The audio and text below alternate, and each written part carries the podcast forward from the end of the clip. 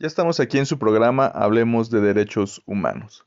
Mi nombre es David Barba y como cada semana les doy la bienvenida a este programa en el cual pues analizaremos, comentaremos y pues veremos algunos temas relevantes que acontecen esta semana en relación a los derechos humanos. Bien, esta semana les quiero compartir un tema eh, bastante interesante en el sentido que nos coloca en la realidad nacional en cuestión de la violación a los derechos humanos. Y este tema, pues sabemos, si han escuchado nuestros programas anteriores, no es un tema nuevo, pero sí tiene la visión que, digamos, nacional, de la cual pues se integra la Comisión Nacional de los Derechos Humanos. Eh, les platico que esta comisión integró, o bueno, implementó en el 2010, ya 10 años de esto, el Sistema Nacional de Alerta de Violación a los Derechos Humanos. Y bueno, este sistema tiene el objetivo de monitorear y advertir las situaciones de riesgo que podrían tener la población civil con, autoridades federales. Recordemos que las principales violaciones a los derechos humanos, obviamente, pues se cometen por parte de las autoridades. En este sentido, la Comisión Nacional de Derechos Humanos es quien tiene esta facultad pues, de, atender todas aquellas mm, violaciones o abusos de poder por parte de autoridades, principalmente las de orden federal. Eh, y este, pues digamos, informe de este sistema de alerta nacional nos dice que las principales, digamos, agrupaciones, organizaciones, autoridades federales que violan los derechos humanos es la Guardia Nacional, que tiene, digamos, poco de haberse creado. La Secretaría de la Defensa Nacional, la Sedena, o sea, parte del ejército. Y el Instituto Mexicano del Seguro Social, o sea, el IMSS. Y estas tres instituciones, según este reporte del Sistema Nacional de Alerta de Violación a Derechos Humanos, se encuentran entre las 10 instituciones señaladas como las más proclives a violentar los derechos humanos de los mexicanos, bueno, o de las personas que vivimos en México. El sistema contempla las violaciones realizadas entre enero y septiembre del 2020 y considera todo tipo de dependencias gubernamentales, independientemente del sector al que se apliquen sus funciones. Veamos pues que el sistema analiza pues todas las dependencias de gobierno, principalmente las federales, y pues checa mm, de cuáles han recibido más quejas, checa quiénes han violentado más los derechos humanos o de qué tipo, pues para tener este informe no anual y tener pues un panorama más certero de lo que acontece en el año. En este punto, pues sí es, sí resalta este que estas tres instituciones pues tengan este carácter de que las que más violentan los derechos humanos de los mexicanos. Mm, veamos que estas violaciones pues solo son de, este año, de, este, de, esta parte del año, ¿no? Y que pues bueno, nos dan por lo pronto un panorama de lo, de lo que sucede en este sentido, ¿no? En, en cuestión de, de cómo se ejerce la autoridad, el poder desde estas dependencias. El primer lugar lo tiene el IMSS, el, Instituto Mexicano de Seguro Social, pues registra, vean la frase, bueno, vean la cifra, perdón, eh, 2.633 quejas, la mayoría de las cuales provienen de la Ciudad de México, el Estado de México y Jalisco.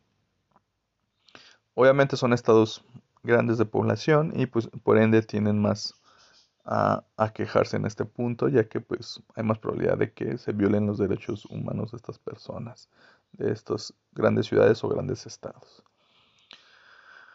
Eh, en estos tres estados las personas se habrían quejado por la omisión de proporcionar atención médica, la otra es por el suministro de medicamentos y por la falta grave de legalidad, honradez, lealtad e imparcialidad y eficacia en el desempeño de sus funciones.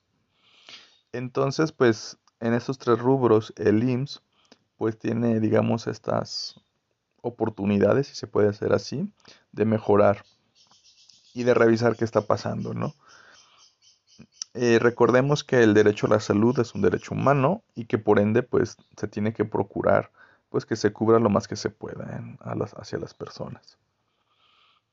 Sobre todo, mm, no dejar de atender, ¿no? Que es la principal queja que tenemos aquí, que es sobre mm, que hay omisiones, ¿no? En esta atención.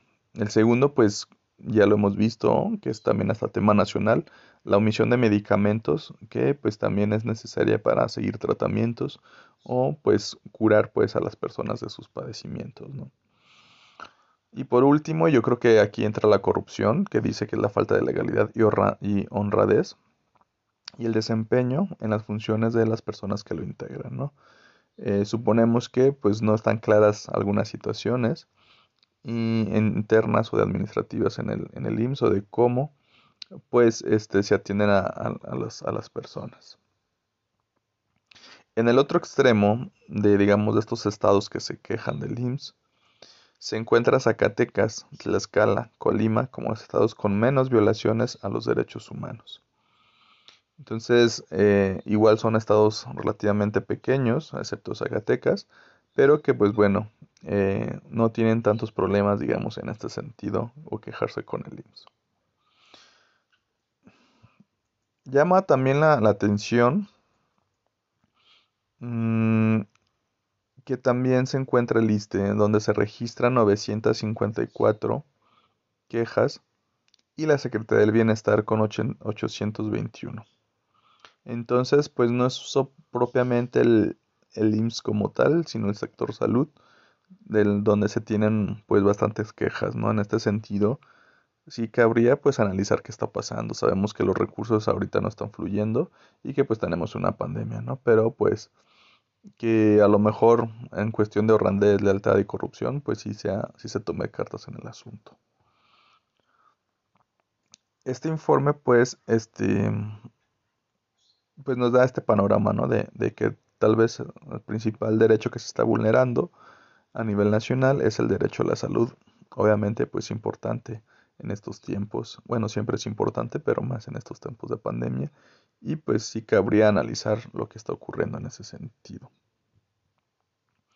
El siguiente o la siguiente dependencia del top 10 es el órgano administrativo desconcentrado, prevención y readaptación social de la Secretaría de Seguridad Pública Ciudadana, donde los más fuertes son Veracruz, Morelos y Oaxaca.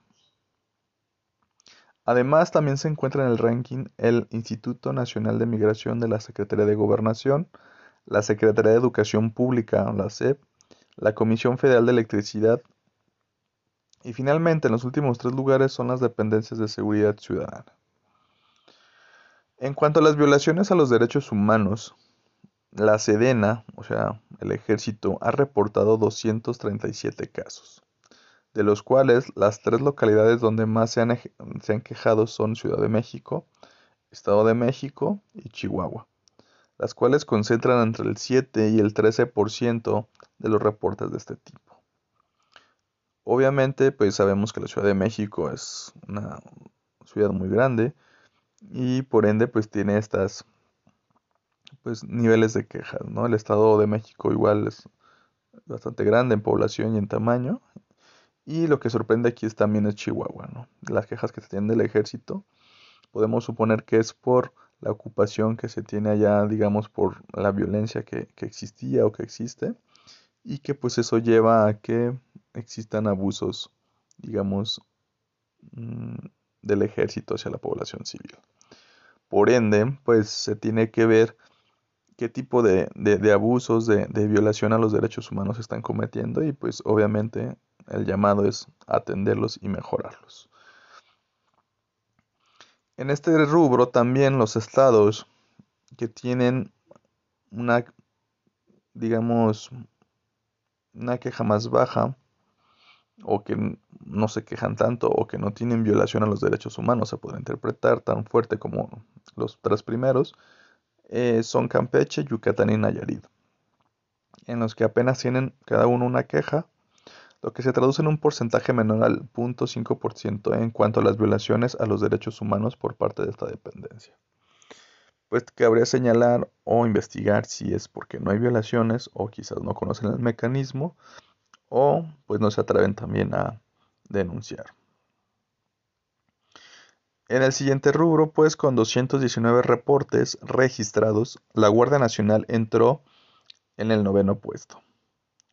La organización estrella de Andrés Manuel López Obrador del presidente tiene un número de quejas en el Estado de México, Guanajuato y Ciudad de México. Vuelven a encabezar pues el Estado y la Ciudad de México y aquí Guanajuato, ¿no? Con las quejas, imaginamos por el conflicto que se tiene por el huachicol, por la pelea de plazas, que el cual pues no, entre cárteles, que pues no debería de existir y que pues a lo mejor ahí la Guardia Nacional tiene mucha intervención de, de poner orden y que pues por lo mismo ha cometido algunos abusos de poder que se han denunciado. Otro de los puestos, que es el puesto número 10 de este ranking de, de quién tiene más quejas que violentan los derechos humanos o violacionan los derechos humanos, está la FGR que es la Fiscalía General de la República, y sus 203 registros concentrados en la capital, en el Estado de México y Jalisco, donde se quejaron 52, 27 y 17 veces respectivamente en cada estado. Mientras que por el otro lado de este mismo ranking son los que menos se quejan de la FGR, es Quintana Roo, Hidalgo y Coahuila. Veamos que pues siempre el Estado de México y la Ciudad de México están encabezando estos rankings de donde más se quejan o más se violentan los derechos humanos y pues ende pues esta región se tiene que tomar cartas en el asunto sobre estos hechos. Sobre este papel de las instituciones de seguridad, un grupo de expertos de la Organización de Naciones Unidas solicitó al Ejecutivo mexicano modificar o de plano anular el acuerdo en el que se establece la disposición de las Fuerzas Armadas, el Ejército y la Marina, en el sentido de que son, bueno, no son este, propiamente quien deben de proporcionar una seguridad a los ciudadanos. Sobre el objetivo del Ejército y la Marina, pues tiene digamos, otros, otra finalidad que es como la protección del Estado ante cualquier invasión, defenderlo pues a la población mexicana, el apoyo, y no propiamente las labores de seguridad. Esto es algo que ya se ha recalcado muchas veces, que ya se ha dicho desde que pues sacaron al ejército a pues atender la seguridad de las personas. Entonces pues siempre la ONU ha estado pues pidiendo que pues el ejército y la marina deben de tener estas funciones y que pues obviamente se debe de cobrar o de recobrar pues por parte de la Policía Federal. Obviamente pues la Policía Federal tiene que ser un cuerpo también honorable, tiene que saber esto de no violentar los derechos humanos, profesional y no, no corruptible. Ya que pues la seguridad pública sí es un tema fundamental en México del cual tampoco se ha solucionado con el ejército y quizás hasta empeorado. Por lo tanto, pues sí se tiene que ver esta, esta parte de la seguridad pública como una forma de mm, garantizar los derechos humanos también, una forma de garantizar pues la misma vida de las personas y que pues la violencia se radique por fin de nuestro país. Eh, sobre esto, se solicita anular el punto que impide establecer que el despliegue del ejército y la marina tendrá una duración máxima de cinco años, y usó crear una ruta de salida materializada para que al final de este proyecto se haga de forma ordenada, verificada y que tenga plazos definidos para las tareas que el ejército necesite participar específicamente, y que también se defina qué cargas o tareas no son parte del ejército ya que pues se puede confundir o se puede prestar a malas interpretaciones en el ejercicio del poder y por ende en abusos o en quejas de, violación a los derechos humanos. Veamos pues que eh, no es un tema menor, veamos que dos de los derechos importantes humanos que es a la salud este y pues en este sentido también parte de la seguridad son vulnerados por las mismas instituciones de gobiernos. Entonces, sí es un tema no menor en nuestro, digamos, país y no es, para lo menos, que el Sistema Nacional de Alerta ante la Violación de Derechos Humanos, pues esté registrando estas, quejas constantes eh, hacia estas instituciones. Por ende, pues se, se pide o se exige o se exhorta a las autoridades que se tomen cartas en el asunto como para pues minimizar pues estos impactos negativos. Bien, pues vamos a hacer un corte y seguimos aquí en su programa Hablemos de Derechos Humanos. Bien, ya regresamos aquí a, su programa Hablemos de Derechos Humanos y eh, les quisiera platicar un poco sobre un tema bastante interesante, radicalmente diferente al segmento anterior. En este quiere, se tiene que ver con el cambio climático, tiene que ver con el ambiente y su protección. Y pues bueno, sobre un acuerdo regional en el cual se da el acceso a la información, participación pública y justicia en materia ambiental en América Latina y el Caribe. Esto es bastante trascendente o importante ya que pues América Latina pues tiene muchas regiones multidiversas, no solamente culturales, sino también en cuestión de, ecosistemas o medios ambientes. En el, eh, y pues es necesario su protección por la diversidad, por, por, los beneficios que se ofrecen a nivel internacional y que por ende pues se deben de preservar, además de las culturas pues nativas que en ellos viven, en estos ecosistemas, digamos, más naturales.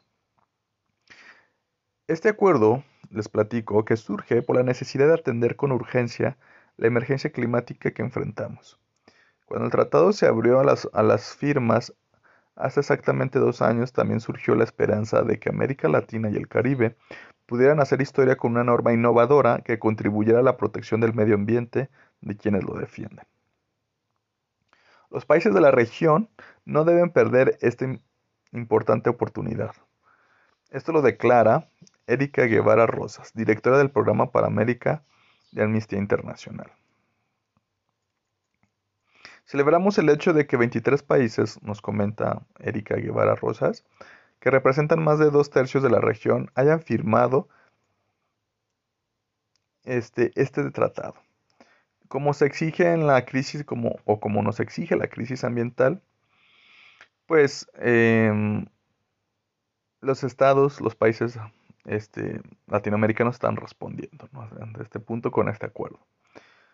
Los países como Costa Rica, Santa Lucía están a punto de adherirse a este, y, a este tratado y convertirse en la ratificación final necesaria para abrir la posibilidad de aplicar las políticas necesarias para la, la protección del medio ambiente en la región y en el mundo. Este acuerdo es el primer tratado regional sobre el medio ambiente en América Latina y el Caribe. Esto es pues muy importante, ¿no? Porque quizás no se había tocado el tema con esta formalidad o atendido con esta seriedad por parte de los países, bueno, de los estados y sus gobiernos. Tiene el objeto de establecer nuevas normas de protección en el medio ambiente y los derechos humanos que garanticen el acceso a la información, la participación ciudadana y sobre todo pues a esto que suena mucho de justicia en materia de medio ambiente en la región. Además es el primer tratado internacional que incluye medidas específicas para la protección de los defensores de los derechos ambientales. Este es un tema bastante trascendente ya que en México, sobre todo, bueno, en muchas partes del mundo, los defensores del medio ambiente mm, sí están siendo asesinados, están siendo desaparecidos y es algo que pues se debe de proteger también a estas personas que pues tienen la iniciativa de, tener esta defensa por los intereses del medio ambiente, del ecosistema y de protección pues a, la fauna, a la flora eh, en relación pues a, a, la destrucción o por parte de las empresas o de megaproyectos ¿no? que pueden afectar el ecosistema si no se hacen de una forma adecuada. Por lo tanto, pues se vuelve trascendente de cómo pues este apartado, este tratado internacional, pues ya vislumbra estas protecciones. Mm, esta es la importancia pues de este tratado, es la tipo de regula es pues, el tipo de regulación que se hace para la región sobre todo pues este que convoca a estos países, ¿no? Colombia, Brasil, Guatemala, Honduras y México figuran entre los países más peligrosos en el mundo para los defensores de derechos humanos y del medio ambiente. Y pues, aunque ha habido avances en las discusiones sobre el acuerdo en Colombia, México y Brasil, Guatemala y Honduras, el retraso es tal que parece mostrar una falta de voluntad política. Esto lo señala nuevamente Erika Guevara Rosas. Veamos pues que pues, países grandes como México, Brasil, pues aún no han entrado de lleno a esta protección, a este tratado y que pues valdría la pena que nuestras autoridades le echen un vistazo, ¿no? Alguna información que les quiero dejar para ustedes es que de los 23 países que han firmado el acuerdo, solo 10 lo han ratificado. Entre ellos Antigua y Barbuda, Argentina, Bolivia, Ecuador, Guayana, Nicaragua, Panamá, San Cristóbal y Nevis, San Vicente y las Granadinas y Uruguay. Otros 12 países han firmado el acuerdo pero no lo han ratificado, entre ellos pues México, Brasil, Colombia y Costa Rica, entre otros tantos. En la lista de países que no han firmado ni ratificado figuran Chile, El Salvador, Cuba, Honduras, Bahamas, Barbados, Dominica, Surinam, Trinidad y Tobago y Venezuela. En su último informe, les quiero comentar por último, de, definiendo en la mañana, la Organización Internacional Global Wendes sitúa a Colombia, México, Brasil, Honduras y Guatemala en el primero, tercero, cuarto y quinto lugar, así como el sexto respectivamente en cuanto al número de asesinatos de defensores de los derechos humanos del medio ambiente. Esto fue del año 2009. Veamos pues que México pues sí está entre los mm, tres primeros países que no es seguro o no protege a los defensores de los derechos humanos y del medio ambiente. Una realidad que pues debe de cambiar y que por protección de las mismas personas y asimismo del medio ambiente debe ser algo que México debe estar impulsando y pues por ende protegiendo con, su, con sus leyes, con sus instituciones. Entonces pues les dejo este, esta noticia, este tratado y que pues bueno, esperemos que prospere para que pues esto se siga, esto de la protección del medio ambiente se siga pues haciendo de manera correcta y podamos gozar de un ecosistema sano que por ende nos va a traer a nosotros también algo de más salud no solamente este, individual, sino pues colectiva y social. Es un ganar-ganar. Con esto pues terminamos el programa del día de hoy. Les recuerdo que cualquier duda, aclaración o comentario lo pueden hacer al teléfono 910-7400 extensión 21212 o nuestro Facebook defensoría correo perdón, nuestro correo defensoría arroba correo mx, nuestro Facebook Defensoría de los Derechos Humanitarios UAA. Como cada semana les agradecemos el favor de su atención y nos seguimos escuchando aquí en su programa Hablemos de Derechos Humanos. Hasta luego.